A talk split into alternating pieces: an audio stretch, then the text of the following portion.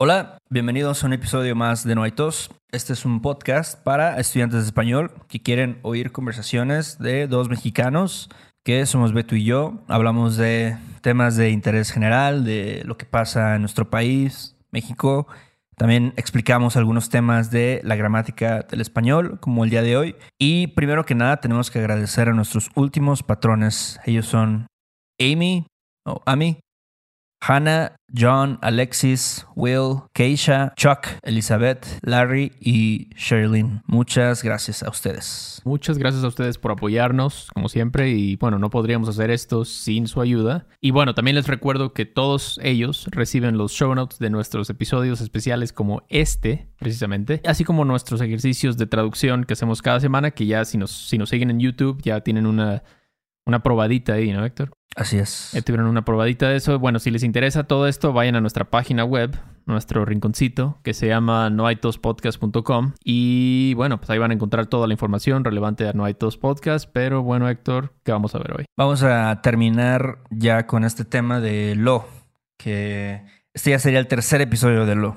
Ya chole, ¿no? Ya, estamos hasta la madre de lo. Estamos hasta la madre de hablar. Estamos hasta la madre de hablar de esto, la verdad, pero creemos que es muy importante. Así que hay que terminarlo, ¿no? Así es. Este, sí, ahorita ya. Este episodio va a ser, creo que un poquito más cortito. No, no hay este, tantos usos. Y creo que estos están más o menos fáciles de lo. Sí, creo que la semana pasada estuvo un poquito más intenso. Bueno, más bien hace tres semanas, pero. Bueno, entonces, bueno, vamos a empezar hoy con lo cual. Lo cual, ¿no? Es otro uso de lo que en este caso estamos hablando de un pronombre relativo neutro. Ok. ¿No? Entonces, un pronombre relativo masculino, por ejemplo, sería una frase como el chico con el cual salí en la prepa ahora es mujer. Porque el que es masculino porque se refiere a qué? A el chico, ¿no? Ajá. Entonces es muy claro, aquí no hay neutralidad, no es neutro. Es el chico. Pero en el caso de hoy vamos a hablar sobre el pronombre relativo neutro, que se usa cuando el pronombre relativo se refiere no a un sustantivo ni a un pronombre, sino a una oración completa o una idea, la cual no tiene un género.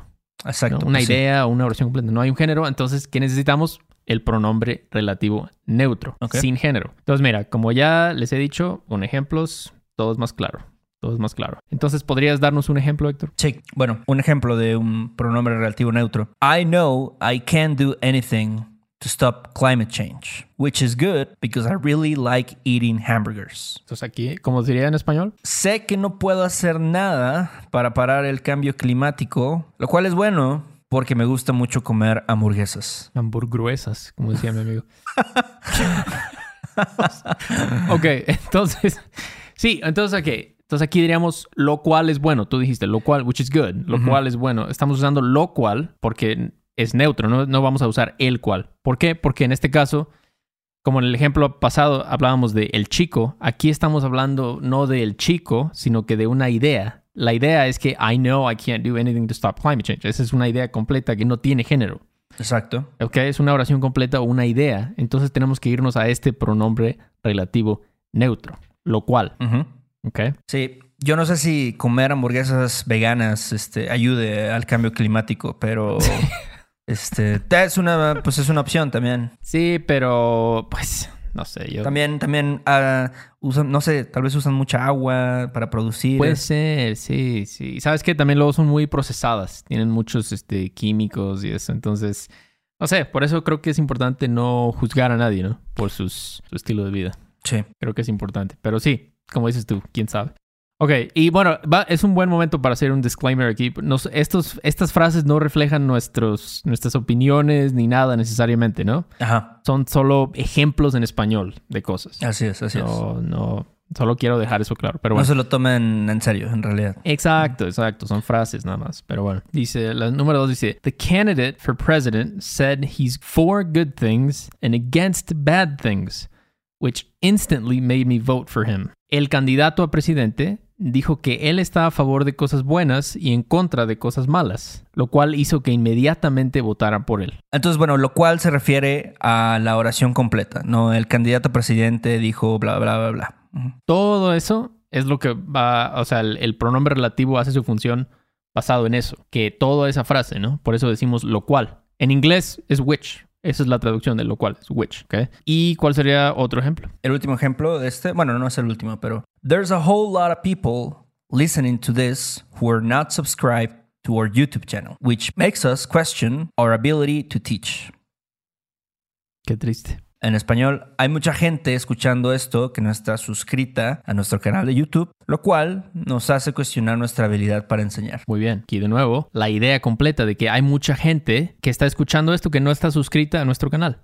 Eso es una idea completa, una frase, una oración completa, ¿no? Sí. No es una- un perro o un carro o un hombre, ¿no? Es una idea. Entonces usamos el pronombre relativo neutro, Así es. lo cual. Sí, por favor, pues suscríbanse, ¿no? Yo creo que estaría bien, ¿no? Mira, yo creo que les, les va a ayudar a ver por lo menos los ejemplos este, ahí de las oraciones en, en YouTube, en texto. Sí, claro. Y esa es una buena razón para suscribirse. Pero bueno. Exactamente, exactamente. Pero bueno, es su decisión. Es, Mm. un, es un país libre, como dicen. Pero bueno, entonces ese es el pronombre relativo neutro, ¿no? Lo cual. Ahora vamos con algo similar, pero un poquito diferente, que es el nominalizador neutro. Lo que, lo que, ¿ok?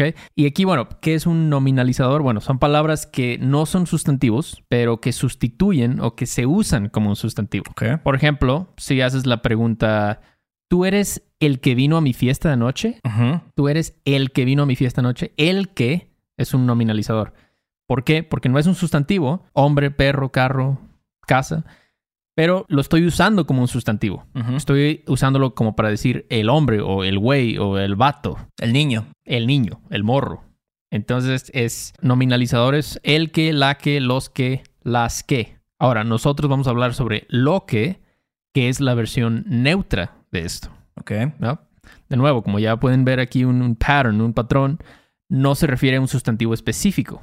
Sí. Se refiere a algo que no tiene, es algo neutro, algo que no tiene un género, una idea o un thing. De hecho, en inglés se traduce como the thing that o what, algo así, ¿no? Sí, yo creo que esa sería la forma más fácil de, de saber a qué te refieres, ¿no? Cada vez que pienses en inglés como, ah, the thing that, or what, Sí. ese es lo que, ¿no? Ese es el, el normalizador neutro, lo que, nominalizador, perdón. Exactamente, sí, correcto. Por ejemplo, John Butt, que bueno, ya les hemos dicho que vayan y compren ese libro, es un poquito cariñoso, pero vale la pena. Él pone un muy buen ejemplo. Rosario fue por la que se pelearon. Noten que estoy usando la que, no estoy usando neutro. La que, entonces eso es como decir que Rosario was the woman, the woman they fought over, ¿no? La que se refiere a la mujer. Es femenino, es muy específico. Pero si dices Rosario fue por lo que se pelearon, aquí es neutral. Es the thing they fought over. The issue. The problem, ¿no? Ujú. Es un, es un muy buen ejemplo para ver la diferencia entre el neutro y el no neutro. Ok. Entonces, ¿por qué no vemos otros ejemplos, Héctor? Ok, bueno, el primero sería What bothers me the most is the lying. Entonces ya dijimos what, lo que, ¿no? Lo que más me molesta son las mentiras. También se podría decir the thing that Ajá. bothers me the most. ¿no? Lo Ujú. que más me molesta son las mentiras. O para citar al gran poeta del siglo XX, Marshall Mathers, I am whatever you say I am. Soy lo que digas que soy. Whatever es como the thing, abstracto. The thing that you say I am, eso es lo que soy. Así es. Soy lo que digas que soy. Ok, otro ejemplo. Unfortunately, profits are what drive the economy. Desafortunadamente, las ganancias son lo que impulsan la economía. The thing that drives the economy are profits. Estás hablando no específicamente de los profits, ¿no? Pero el the thing, la cosa. Por eso es que es diferente decir las ganancias son las que impulsan la economía, es diferente. Sí. Estás hablando más específico ahí. Pero las ganancias son lo que es eso, es the thing that drives. O como decimos en español, con dinero baila el perro. está, está más simple ese. Pero es verdad. O, por ejemplo, what I told you not to do is exactly what you ended up doing. Entonces, de nuevo, lo que te dije que no hicieras, the thing that I told you not to do, es exactamente lo que terminaste haciendo. Ujú. is the thing that you ended up doing. Eso es, ¿no? Entonces, eso es lo que como un nominalizador neutro. Así es. ¿Ok? Es un poco, un poco fancy esa palabra. Un poco difícil de decir, ¿no? Sí, es más fácil nada más recordar, ah, the thing that, or what. ¿ya? Exacto, pero nos ayuda a nuestra autoestima decir palabras este, más complicadas, Yeah. pero sí. Yo creo que a la gente también le gusta, ¿eh? O sea, a la gente que es un poquito más así. No, no es una. No estoy tratando de insultarlos, ¿no? Pero un poquito más refinada, ¿no? En cuanto a su estudio del español, le gusta saber cuáles son los términos. Sí, exacto. Y está bien. Si te gusta eso, está chido. Yo, yo también soy como tú. Yo soy muy práctico. Con mis estudiantes les digo, mira, no importa, llámale como quieras llamarle, el, el imperfecto, pretérito. Creo que es mejor memorizarlo como cómo se traduce al inglés. Sí. No, creo que es mejor. Pero bueno, hablando de conceptos técnicos, el siguiente uso del law, y ya es el último, el último y nos vamos, es el resumptive law. Ok. Resumptive law, como dice el nombre.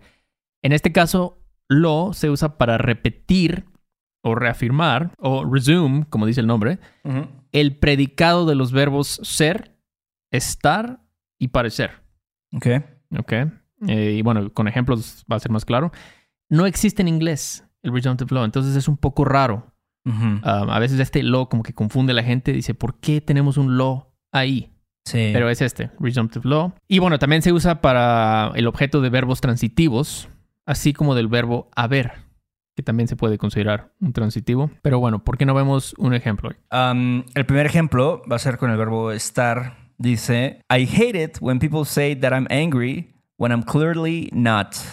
¿Ok? Entonces, el lo ahí sería, odio cuando la gente dice que estoy enojado cuando claramente no lo estoy. Sí, ese es el, el resumptive law. Ujú. Porque en, es- en inglés tú dices, I am not, Sí. when I'm not, I'm clearly not. En español tendrías que decir algo como, I'm not it, ¿no? No lo estoy. Ajá. Sí, por esa es la confusión, ¿no? De que tú siempre piensas de que lo antes del verbo es el objeto, pero no, estás hablando de I'm not, no, no lo estoy. Esa es la confusión. Si tú no dices lo estoy, por ejemplo, si dices odio cuando la gente dice que estoy enojado cuando claramente no estoy, mm, está bien, pero no es lo más natural. Ajá, suena, suena un poquito rarito ahí.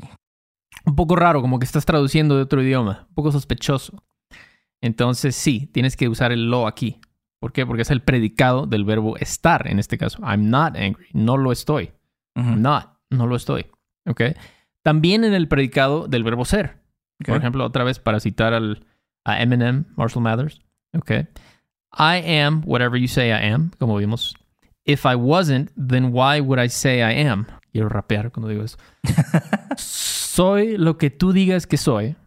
Si no lo fuera, if I wasn't, si no lo fuera, if I wasn't it, básicamente, then why would I say I am? Entonces, ¿por qué diría que lo soy? Otra vez, aquí tenemos dos resumptive laws. En Ujú. inglés no se usa, en español sí. If I wasn't it, then why would I say I am it? Sí. Muy raro, muy raro, pero en español se necesita. Sí, creo que aparentemente Eminem es una buena fuente de, de este de aprendizaje del español, ¿no? A la hora de, de que lo traduces del inglés al español. La verdad es que es- se me hace muy una persona muy talentosa. Eh, no, lo es, lo es. Definitivamente creo que es bueno traducir a español su ahora sí que su- sus letras, sus lyrics, pero bueno. Y también dijimos que el verbo parecer, ¿no? Ujú. ¿Cuál es un ejemplo con el resumptive law usando parecer? Puedes decir, I wouldn't bet on it, but it sure as hell doesn't seem like it. Entonces, no apostaría en eso, pero definitivamente no lo parece. Aquí de nuevo usamos el law resumptive. No, sé cuál es la palabra, pero sí. Entonces, estar, ser, parecer y también haber. Eso se usa mucho en español también. Como, como el objeto de haber.